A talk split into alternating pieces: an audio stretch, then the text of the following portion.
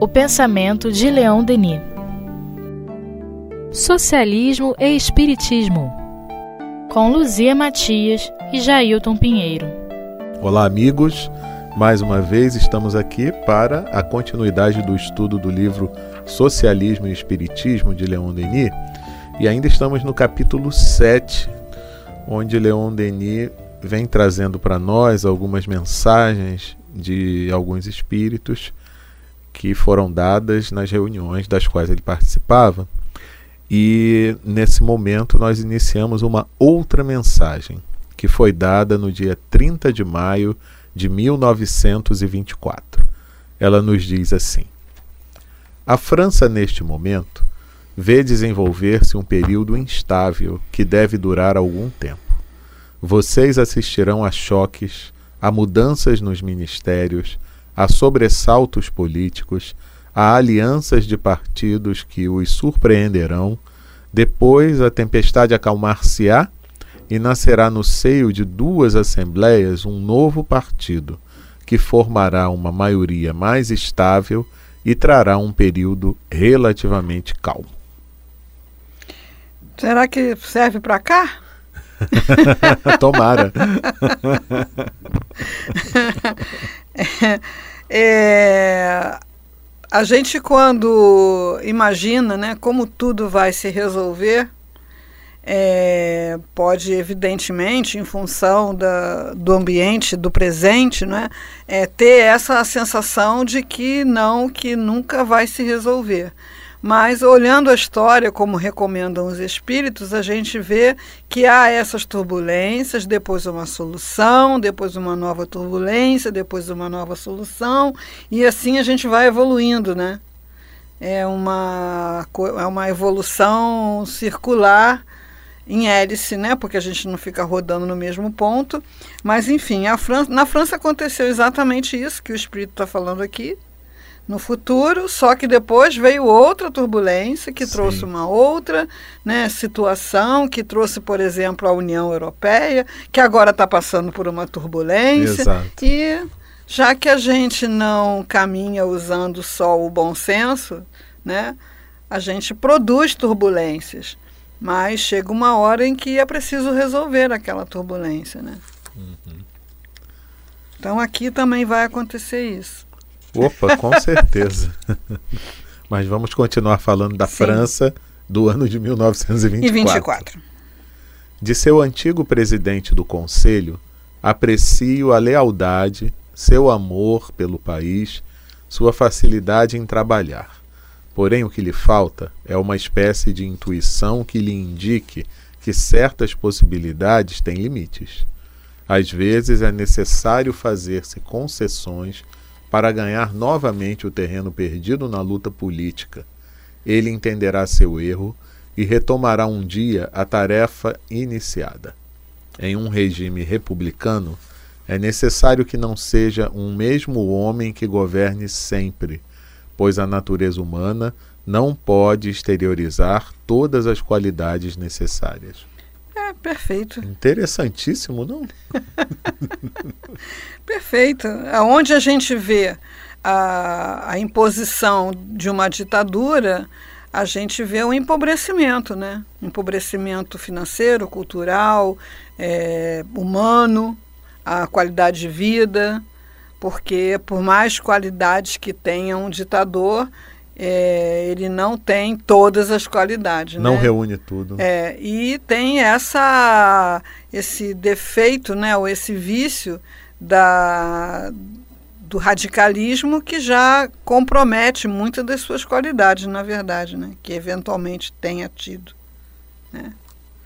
Então, a, a alternância, a mudança de direção, a, a, a admissão de ideias diferentes, areja, né?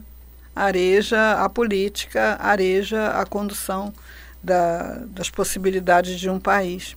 É, e a gente vê que isso pode ser extrapolado, né? não, não só na política, mas em tantos outros locais, né? Uhum. Direção de determinadas instituições mesmo, né? E a gente vê que às vezes a, a renovação das ideias traz um fôlego novo até para as pessoas. Com né? certeza, uhum. com certeza. Areja. É, é bem assim. né? Agora, a, as dificuldades do ser humano em permitir esse novo, né, é que faz morrer muitas tarefas, porque não houve essa renovação, né? inclusive casas espíritas. Né? É verdade. Então, é, é bem aplicado isso a toda, até uma família, né? Família também tem uma liderança que precisa permitir a escuta do novo, né? Uhum. É tudo. Não estou completamente de acordo com os homens políticos que tomarão o poder. Gostaria de aliar um ideal superior às ideias políticas e humanas. Os políticos atuais retiram tudo de seu eu consciente. Os governos que suceder-se-ão são necessários para exercer uma pressão nos partidos de esquerda e de direita. Eles tomarão da esquerda o que pode ser tomado na vossa atual sociedade. É. Essa, porque nós aqui no nosso contexto, né, é, estamos vivendo uma perda de ideal, né? aquele político que é do tal partido é, entra, é eleito por aquele partido e chega lá para se apoderar de um cargo, ele muda de partido com muita facilidade. É. Ou de partido ou de ideal, né? É, é, porque o ideal é do partido, é, né? É. Então, assim, é, homens de ideal realmente fazem falta, né?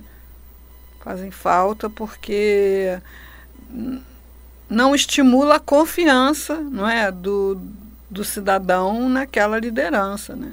E sem isso a, a, não há adesão, não há união de forças. Né? Eu me lembro agora de uma coisa é, que foi a, a, os fiscais do Plano Real, né? Vamos fiscalizar a inflação. É. Não, né? não foi nem do Real, não, foi, antes. Foi, eram antes. os fiscais do Sarney. Fiscais do Sarney, né? Isso. Então você vê que quando alguém se ergue e tem uma liderança, uhum. movimenta a população. É. Todo mundo aderiu àquilo e Foi. todo mundo tomava conta daquilo. Quando houve a questão da economia de luz, né? Exato. Também. Então, assim, não tendo liderança confiável, as pessoas não sentem é, união, não, não se solidarizam em termos políticos, né? Uhum. É verdade. Creio que os homens que serão chamados ao governo serão obrigados a circunscrever seus programas em um círculo mais estreito. É, daí eu não sei do que ele está falando. pois é, muito menos eu, Luzia. É, não, não sabemos. É, então vamos continuar. Do espaço, posso dizer-lhes que para a estabilidade da França e do mundo, preciso é aliar as teorias humanitárias a teorias racionais e positivas. No dia em que a vossa direção política for estabilizada, vossa ciência terá caminhado, vossos cérebros estarão mais aptos a entender que uma nova espiritualidade deve eclodir e que a humanidade deve impregnar-se de racionalismo. Isso. Então, é, a gente vive é, no nosso contexto o dito liberalismo, né, que é uma, um campo aberto para a exacerbação do egoísmo, né, do consumismo, e a gente é, tem umas propostas de esquerda radicais que propõem justamente aquilo que Leon Denis vem falando, que é uma tomada do poder de forma violenta pelas classes oprimidas, que, pelo que a gente vê na história, se tornarão opressoras, uhum. né? porque não tem uma evolução moral compatível com a, a mudança. Né? Você muda o status social, mas não muda a qualidade espiritual da criatura. Então, assim, temos que arrumar uma maneira de aliar a livre iniciativa à generosidade, né? à compaixão. É, uma vez um companheiro foi dar uma aula para gente, porque Leon Denis saiu falando sobre tudo, né? Então você imagina uma pessoa que só tenha lido de Leon Denis dois capítulos, que era o que eu tinha lido quando Leon de, o Altivo me deu esse curso, descobre essa criatura navegando pela filosofia, pela política, pela arte, me vi doida, né? Uhum. Então, eu convidei um companheiro que era professor de história né, para conversar com a gente sobre isso. Né? Então, ele propôs para a gente a seguinte questão: é, o seu é, direito acaba onde começa o direito do outro, certo? É o que a gente ouve sempre. então, assim, numa empresa, o operário tem direito ao café com leite com pão e manteiga. O supervisor do operário tem direito a café com leite, pão e manteiga e presunto. O, até chegar no CEO, que tem direito a champanhe, a frutas importadas, né? Isso está certo. Né? então, assim, é, se a gente não repensa né, as ideias como elas foram formatadas, a gente é, não critica as situações e, a, e, a, e, funciona como manada. Isso. E eu me lembro, eu vou dar um exemplo aqui ah. que eu vivi, né? Sim. Não sei como é hoje na Petrobras. Sim. Mas antigamente a diária de viagem para o funcionário, então você ia fazer um curso fora da sua cidade. Sim. Tá? Então a empresa paga passagem, hospedagem e paga uma diária para alimentação e tal, né? Sim. né? A diária do técnico era menor que a diária do engenheiro, ou seja, o engenheiro precisa comer mais. Entendeu? Então assim, mas isso é o direito. É. Né? Então não é bem assim, o direito de um começa onde acaba o direito do outro, não é bem assim. Nós temos que repensar os direitos. É. Ah, é, e, e, outra coisa, quando eu entrei, porque eu sou velhinho, né? Em 1985, depois isso mudou, eu vi isso mudar. Eu trabalhei na Reduc. Então a Reduc tinha três restaurantes diferentes. Sim. Entendeu? Então, é, cada restaurante. Era o direito de cada grupo. Era o direito de cada grupo. É. Eu vi isso que eu fiz um estágio no Hospital da Aeronáutica. E é, tinha um bandejão, e dentro desse bandejão tinha uma mesa suntuosa. onde ficavam né, o diretor, o vice-diretor e algumas patentes mais altas que eventualmente estivessem no hospital. E dentro do mesmo restaurante, né, eles eram servidos por garçons. Né, que, enfim, outra comida, outro serviço. É bom, mas aquele estudou mais, aquele. Sim, mas a gente está falando de fisiologia. É, é. Né? Então, assim, tem muita coisa para ser repensada nessa questão de direitos e deveres. Né? Então, assim, é, eu não posso, quer dizer, posso, mas não é uh, uma coisa que mostra a minha evolução espiritual, me sentir confortável e até orgulhoso uhum. de estar ao lado de uma pessoa comendo uma comida muito melhor do que a dela. o nome disso é orgulho e egoísmo. É. Não tem outro nome. Né? Então, até posso, de repente, não ser aquela voz que vai se levantar contra o sistema. Mas não posso ficar feliz nesse lugar. Não está certo, né? Exato. Se não, se não houver um incômodo, alguma coisa está errada. Não é? Pois é. é. Além de não haver incômodo, em muitas almas há um prazer. É. Né? Um prazer de mostrar que está nesse lugar, entre aspas, superior, né? É. Eu me lembrei agora até, eu acho que eu nunca falei isso aqui não de propaganda é uma propaganda da, daquele serviço de, de passagem automática em pedágio, né? Sim. E num deles, né? Porque agora são vários. Sim. Aí tinha uma coisa que eu falei, gente, é, não, eu acho que não deveria ser bem por aí. Porque, lógico, você até paga um pouco mais. Para poder, você às vezes precisa ter uma passagem mais rápida por vários Sim. compromissos. Eu, então, que viajo muito, eu tenho esse, esse, esse, esse tipo de, de serviço. Mas aí na propaganda, como é que dizia assim, né? Ah. Para estimular a pessoa a ter o serviço. Sim. Quantos tchauzinhos você deu para os outros que estão na fila? É verdade. E teve uma propaganda que era de uma tesourinha para criança que foi tirada porque a menina ficava pro coleguinha: "Eu tenho, você não tem", com a tal tesoura. Então, é isso realmente não é nosso direito, né? É. Isso, quer dizer, eu tenho direito a ter essa tesoura porque meu pai ganha para pagar. É. Você, seu pai não ganha para pagar, você não tem direito. Isso. Então, assim, nós toleramos ainda níveis inaceitáveis de fome, de miséria, de degradação humana, né? É, me lembrei agora de um candidato que fazia propaganda com um espanador. Isso tem que acabar. Isso tem que acabar. Uhum. Né? Então não é nem aquele radicalismo de esquerda de nivelar tudo porque não nivela, uhum. e também não é essa, essa livre concorrência, porque ela de livre não tem nada. Isso, Dependendo isso. de todo o background que você teve, você é. já começa a sua vida em vantagem ou desvantagem. É. Né? E aí eu me lembrei, eu não sei se também a gente já falou por aqui, né? Mas aquela questão daquele lema da, da Revolução Francesa, né? Então Sim. muitos ficam muito querendo a liberdade, Todos. outros de outro lado querendo a igualdade, mas a maioria se esquece da fraternidade. Pois é, é o, é o, é o X da questão. Né? É. Exato, é bem isso que você estava falando aí. É o X da questão. É. Então, uma pessoa que, que desde a infância tem uma família estruturada, uma boa alimentação, uma boa escola, obviamente ela tem muito mais chance de ser bem sucedida no livre mercado do que isso. aquela pessoa que é, começa a vida na pobreza, na família desorganizada, no, no meio do vício.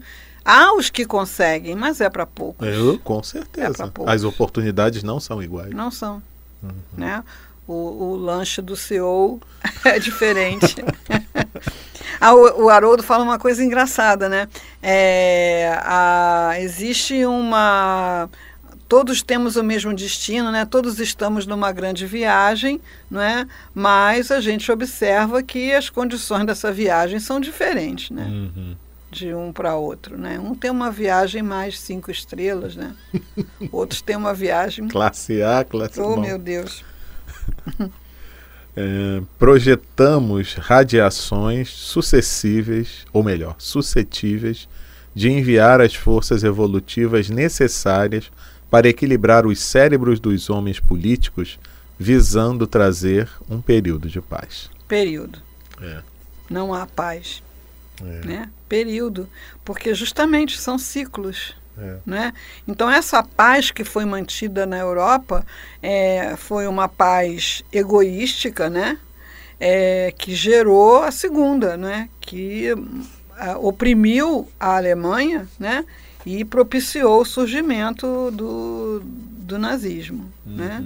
Uhum. Então, eu tenho uma imagem assim de uma foto que eu vi há muito tempo, que era o garoto alemão soltando pipa feita com dinheiro, né?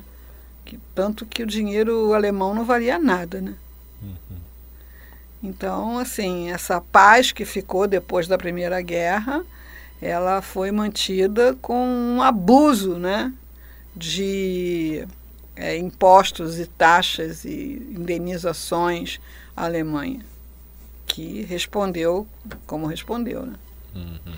Então a gente, por enquanto, espera né, ter longos períodos de paz e que dentro desses períodos de paz se possa é, avaliar o que leva à guerra, de onde vem essa insegurança, de onde vem essa agressividade, para que esses pontos possam ser elaborados. E em, a gente tem quase que uma é, certeza né, de que tudo que, que compromete a paz são, são os abusos é, do uso dos benefícios materiais de um grupo em, em detrimento de outros. Né? Abusos. Verdade. Aí agora vem uma outra mensagem. Mensagem de 11 de julho, deve ser do mesmo ano, né? 1924. Do ponto de vista psíquico, a situação europeia deve se esclarecer. Do espaço, nós não podemos analisar cada pensamento humano do ponto de vista político, já que tudo se traduz por maior ou menor pureza, por cores mais ou menos claras e por densidades fluídicas variadas. É, não dá para dizer é, esse, esse grupo pensa assim, né? Ou esse partido tem tal pensamento. Já não dava naquela época, dentro de um mesmo grupo né, que se movimenta politicamente, você vai ter os que estão ali é, com um ideal e os que estão manipulando os que têm ideal para se beneficiar. Né? Então, dentro dessa coisa sindical, né, dentro dessa coisa de liderança, a gente vê pessoas que estão querendo galgar é, degraus no seu status né, social à custa da, da exposição e do comprometimento de outros. Né? Então, por exemplo, na época da Revolução aqui de 64, eu estava no Pedro II, era ensino médio. É, a, era ginásio científico, né? científico era o uhum. ensino médio. Né? Isso, é, isso. Crianças de 12, 13 anos sendo convocadas para passeatas e querendo ir, eu só não fui porque meu pai não deixou. não é? Então, assim, alguns colegas meus foram presos, crianças, né? Uhum. É, iam para a porta do colégio militar fazer protestos, jogar bomba de fabricação caseira. Sabiam nada do que estavam fazendo, uhum. nada do que estavam fazendo conduzindo, manipulando. Então, assim, dentro da, dos movimentos, tem aqueles que têm realmente o ideal de, de promover uma mudança é, ou defender uma causa justa, né? e tem aqueles que se, se ocupam disso. E os espíritos que estão na, do outro lado da vida veem até a cor diferente. Né? Eu vi um filme de arte, um filme tcheco, que era um dia um gato. E esse gato chegou na cidade e por onde ele passava a pessoa adquiria uma cor. Era a cor da sua emoção, dos seus sentimentos, né? hum. né? E aquilo causou um rebu danado na cidade, porque todo mundo sabia o que o outro estava pensando. Jesus. Então, esse espírito tem meio esse, né, essa possibilidade aí de ver a cor. de ver a cor da sinceridade, a cor do ideal e a cor da corrupção e a cor da, uhum. da do egoísmo, né, do interesse pessoal. Uhum. É interessante. Ainda bem que a gente não vê, né, Luzia? Não, não dá. A gente não aguenta, não. É. Mas sente qualquer coisa, né? Sim, sim, sim. Com certeza. É. Isso a gente está falando da grande maioria, né? Sempre é. tem um ou outro, né? É, eu até uma vez eu li um artigo que a gente até colocou no site do espiritismo.net com um comentário, que era a chamada sinestesia. Né? Então, o sinestésico é esse que tem algumas é, misturas de sentidos. Né? Então, ele, é, ele só sabe que ele tem isso depois que ele descobre que o outro não tem, porque para ele é natural. Né? Sim. Então, um, um, entrevistando lá um rapaz ele disse que só descobriu que ele era diferente nesse sentido porque ele perguntou uma vez na, na escola para o menino qual era a cor dele. Do, não, como assim sua cor? É, não, porque cada um tem uma cor associada, né?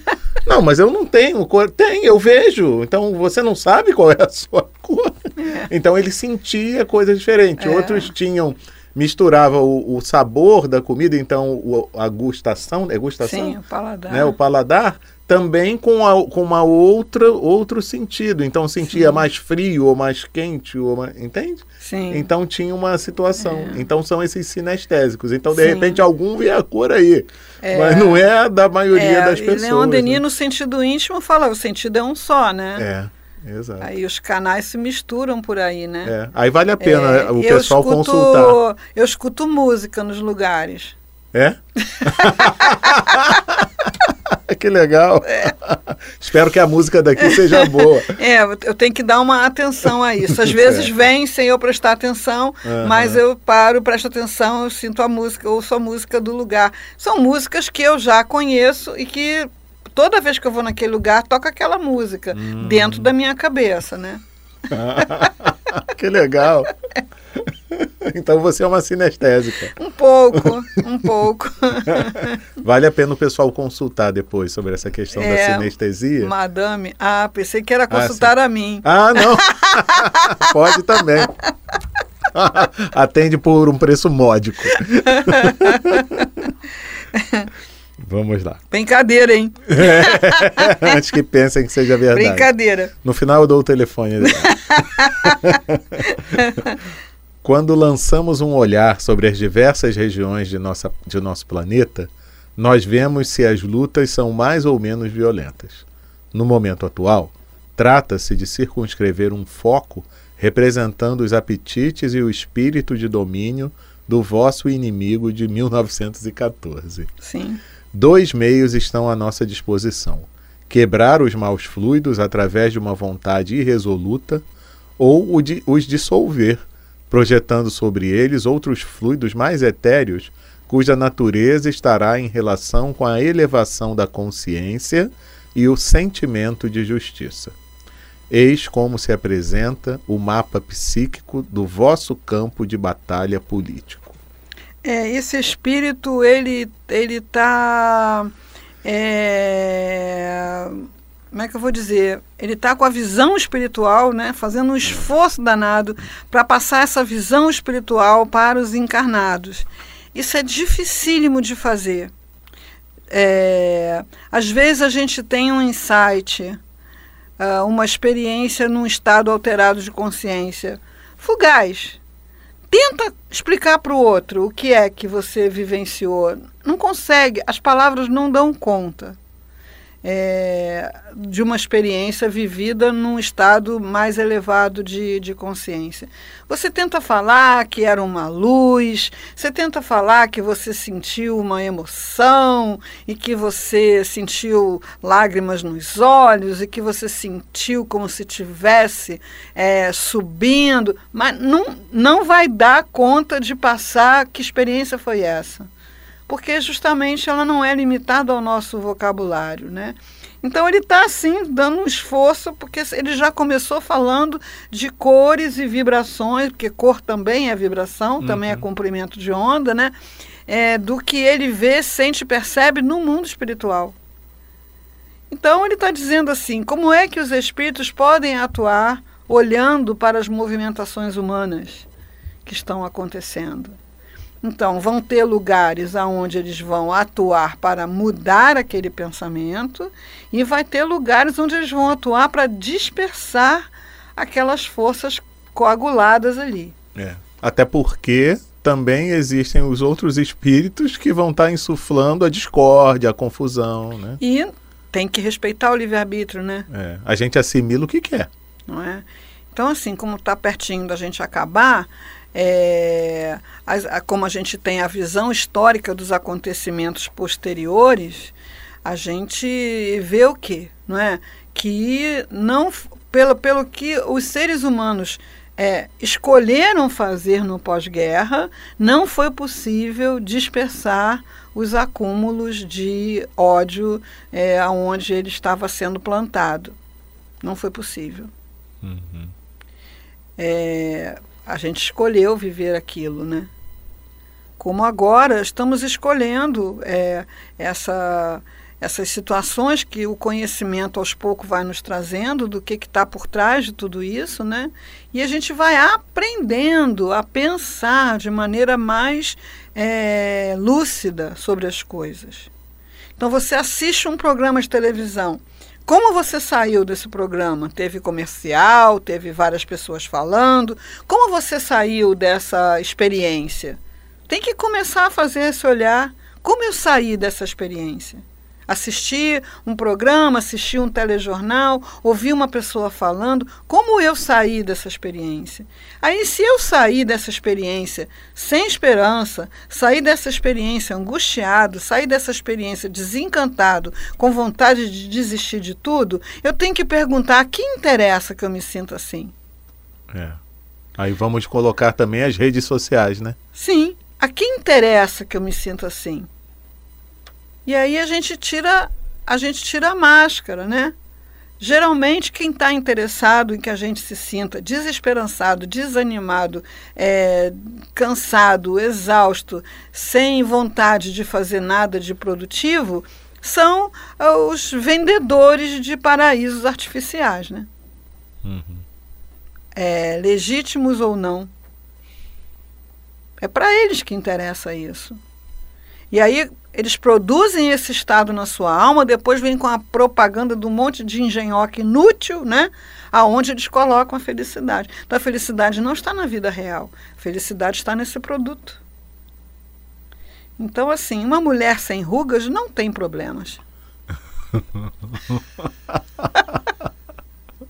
uma mulher sem rugas é felicíssima. Então, se eu, enquanto mulher, estou me sentindo infeliz, me apresentam aquele creme, né? Uma criatura passando aquele creme. Ela não está passando creme, ela está passando felicidade. E eu que estou lá num incômodo íntimo absurdo que me foi causado pelo que eu vi antes, saio enlouquecida para comprar esse creme, que em alguns casos custa uma bagatela de 400 reais, né? É. E se isso não der resultado, não tem problema, porque tem um remedinho aqui. Sim. Sim. que vai te deixar sim, em paz. Sim. É. sim. É. O que, que, as pessoas buscam quando vão injetar silicone na sua nádega uhum. com um, no apartamento de uma pessoa leiga? O que, que elas estão buscando? Uhum. Felicidade. Agora, quem convenceu elas que a felicidade estava no bumbum de silicone? É. Por aí. Acabou Enfim, o comício. Acabou. e acabou o programa de hoje. Foi muito bom. Semana que vem a gente volta com a continuidade dessa mensagem, então, que foi dada no dia 11 de julho, nesse capítulo 7 do livro Socialismo e Espiritismo de Leon Denis. Um grande abraço e até lá.